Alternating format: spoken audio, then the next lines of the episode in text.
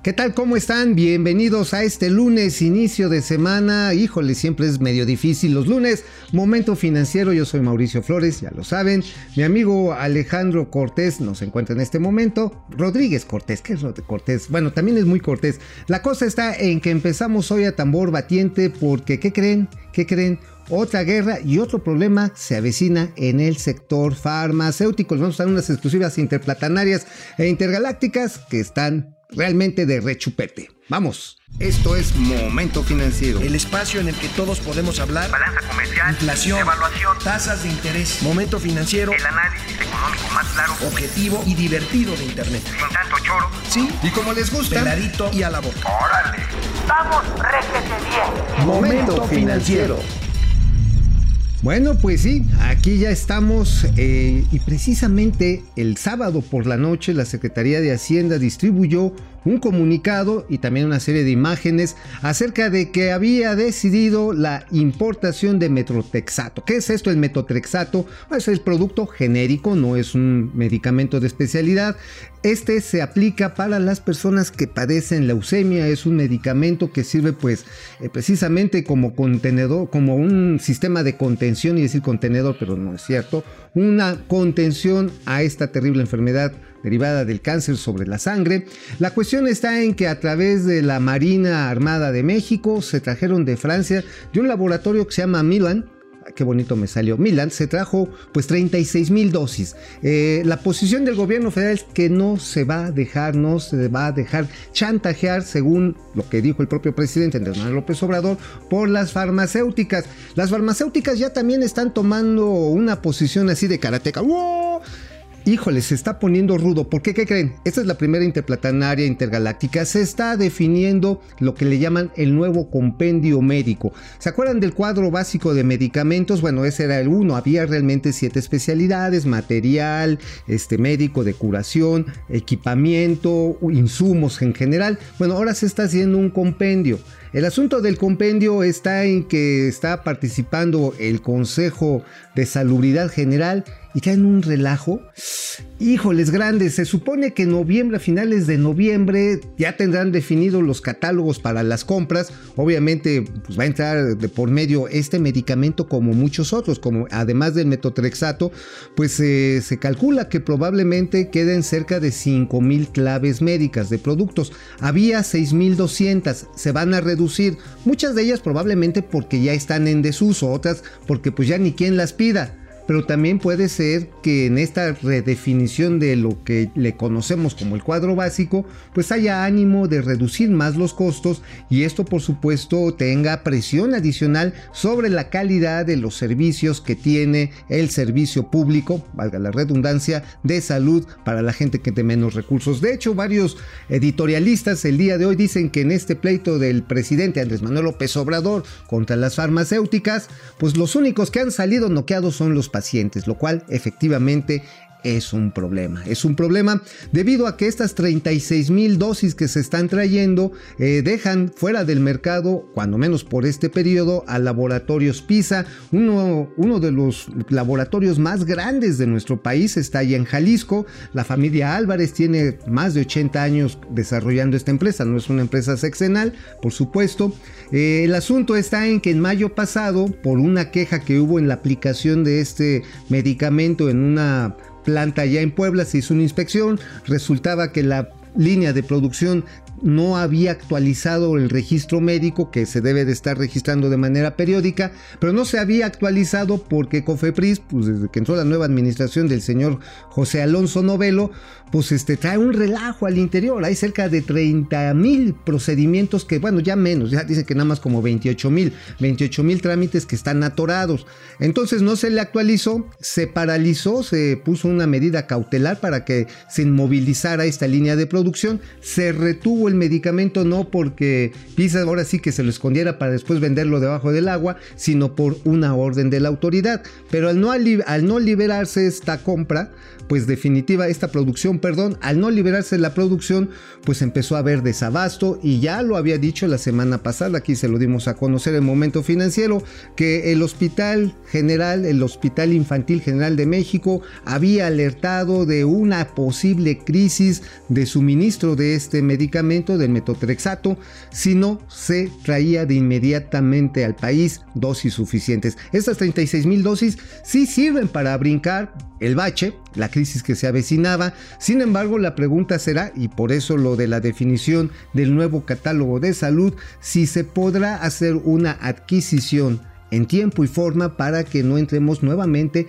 a otros baches de suministro. Ojalá que no, porque, repito, lo que está en juego, lo que sigue saliendo noqueado definitivamente, amigos, pues es la salud de los pacientes. Y tenemos más información, la verdad que vale la pena mencionarlo, porque el presidente hizo referencia y ahí les va un video, hizo referencia exactamente de las carencias que ellos han detectado en los hospitales públicos. Vamos al video. La mejor del bienestar.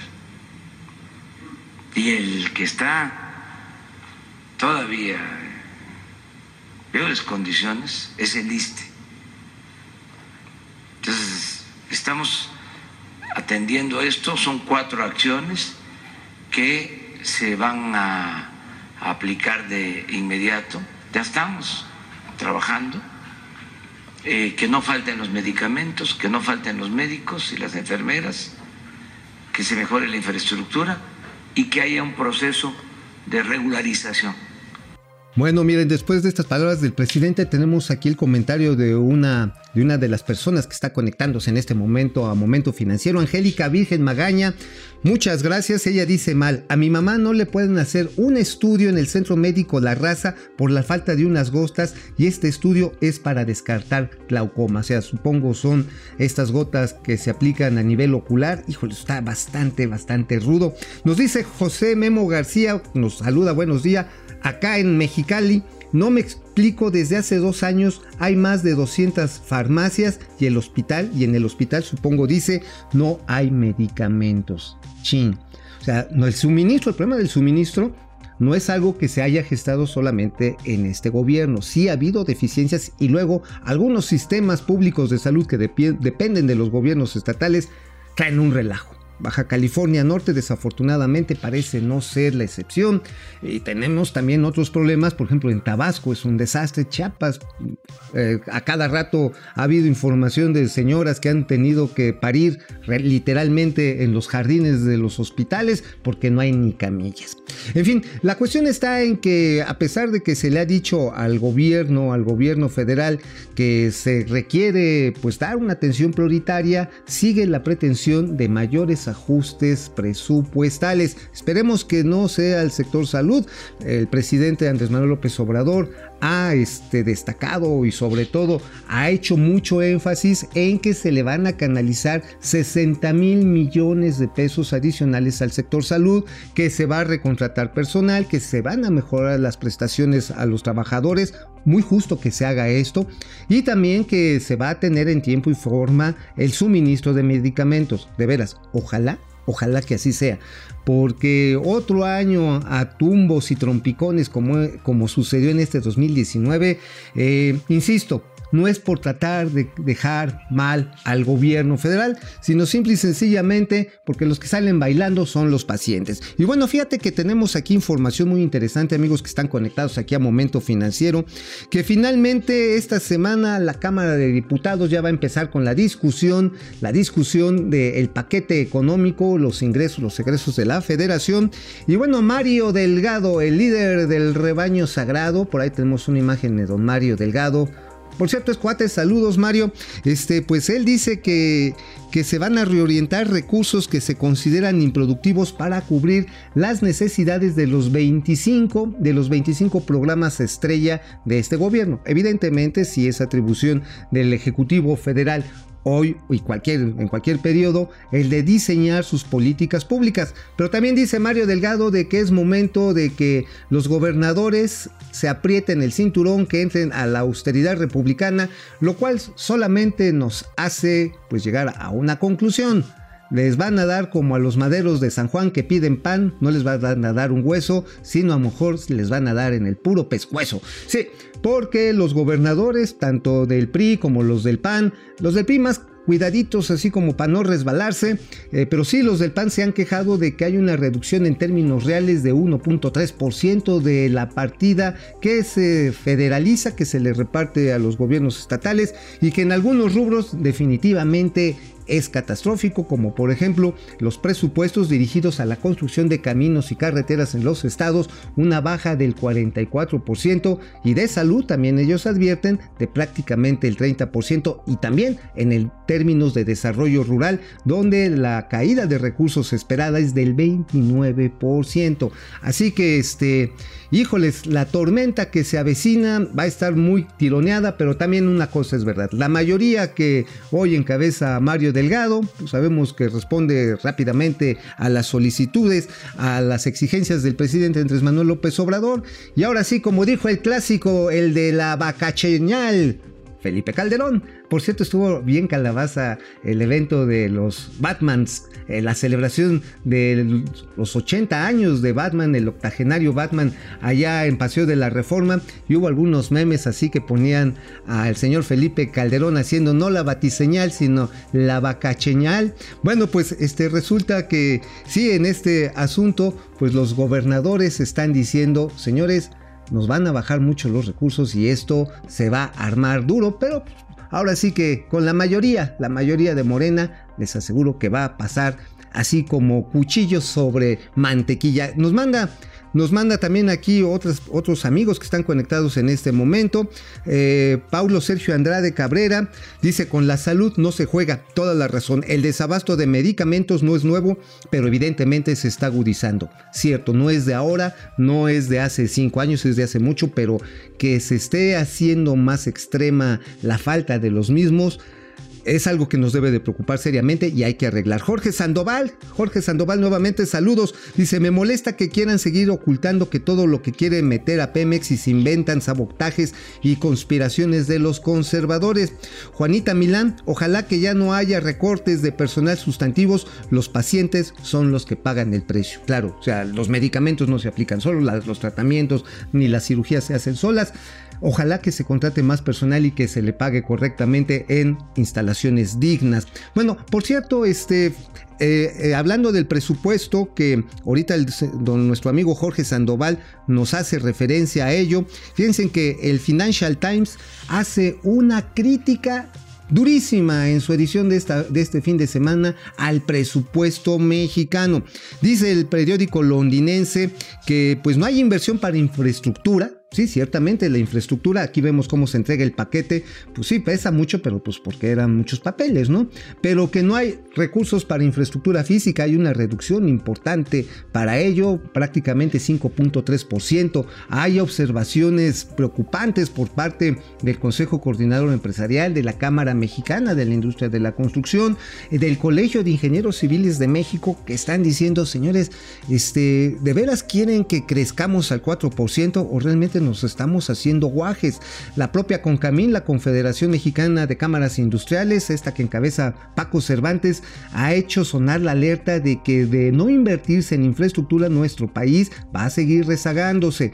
Ahí es donde también el periódico londinense dice la apuesta que están haciendo por petróleos mexicanos es desorbitada, es en demasiada cantidad. Estamos hablando prácticamente de 86 mil millones de pesos entre la inyección directa que se le está asignando a petróleos mexicanos más apoyo fiscal, de tal manera que dice el periódico, pues es una empresa que tiene problemas tan grandes que meterle esa cantidad de dinero no va a servir para resolver el problema de fondo, que es una deuda de 2.4 billones de pesos, o sea, 2.4 billones de pesos la deuda de Pemex, la mitad de la deuda federal de nuestro país es lo que tiene Pemex y por lo tanto Financial Times dice, señores, híjoles, este, están perdiendo la oportunidad de dar un golpe de timón y reencauzar su economía hacia un momento muy difícil en el en el entorno internacional en el cual necesitan reforzarse y se están gastando el dinero en un negocio que no les va a redituar.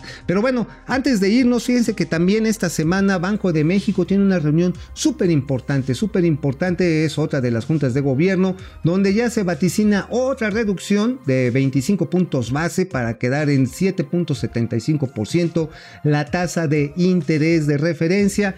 Esto después de que la Fed, el Tesoro de los Estados Unidos, y bueno, también lo hizo una reducción de tasas de interés el Banco Central Europeo, todo el mundo se está moviendo, anticipando precisamente esta desaceleración global, se está moviendo hacia la reducción de las tasas de interés. Y bueno, en el caso de México no es la excepción, tenemos unas gráficas que desafortunadamente, como ha dicho mi amigo, mi camarada Alejandro Rodríguez Cortés, que no está aquí, este, pues se sigue confirmando que esto va para abajo. Aquí está el indicador de las empresas comerciales por mayoreo, se, no se estanca, se caen los ingresos, la actividad se cae en 0.2% el mes de julio respecto al mes de junio, pero en términos anuales es la caída de 2.2%, la caída más pronunciada desde el 2000 11. Eh, definitivamente cuando los centros de acopio como las centrales de Abasto de la Ciudad de México, de Monterrey, de Guadalajara, como sucede con los grandes concentradores, por ejemplo, de productos alimenticios o de productos eh, industriales empiezan a caer, chin, tenemos problemas. Ahorita pasando otra gráfica, a ver si nos la vuelven a echar, es el comercio al menudeo. Aquí precisamente la escala parece ser positiva, sin embargo, está estancada. El crecimiento de las ventas eh, comerciales al menudeo fue al mes de julio de 0%. Un ligero descenso de prácticamente nada, pero sí pesa de 0.3% a la baja respecto al mes anterior en términos acumulados. Esto que está revelando que a pesar de que el dinero que se está repartiendo a través de los programas sociales, a través de lo que le llaman transferencias directas, pues se está permeando al parecer en la economía informal, esa no se puede medir de una manera precisa, pero en el sector formal de la economía, pues ahora sí que ni la escuchan ni la ven. Así las cosas. Y bueno, antes de que nos vayamos, fíjense que les quiero comentar una interplatanaria e intergaláctica. Pues sí, resulta que ya hubo, hubo humo blanco en una adquisición bien importante que hizo Segalmex. Segalmex es el sistema de seguridad alimentaria mexicano. Eh, algunos le dicen como la nueva CONASUPO. Es una entidad que sí recuerda parte de, este, de esta institución que sirvió para el suministro de productos básicos a las personas de menos ingresos, cuando menos hasta los años 90 del siglo pasado, por supuesto, resulta que hizo una licitación para arrendar por cuatro años 800 camiones, desde los trompudos, los rabones, los tracks, 800, 800, ¿y qué creen? Sí hubo un ahorro, hubo un ahorro de cerca de 1.100 millones de pesos. Una licitación que hasta ahora, de acuerdo a la Secretaría de la Función Pública, a través de un testigo social, la calificó así como la más transparente y la más clara que ha hecho el gobierno federal. Ganaron dos empresas, este, pues estas se rayaron, es un contrato importante de 1.977 millones de pesos, aunque el precio de referencia original era de más o menos 3.500 millones de pesos. O sea, en buena hora, un ahorro del 46%. Qué bueno que pues ya saben aquí tanto reconocemos las cosas que se hacen bien, pero también nunca dejaremos de señalar las que consideramos o las que son evidentemente mal hechas. Pero bueno, en este momento, pues ahora sí, Segalmex se pone una estrellita en la frente. Ignacio Valle al frente de este negocio. Bueno, ya nos vamos. El próximo martes, o sea, mañanita 24 de septiembre, estaremos aquí si nos prestan vida, con doña Austeridad Republicana, que está ya saboreándose los bigotes de cómo viene el presupuesto 2020. Hasta la vista, baby. Vamos, réjete bien. Momento financiero.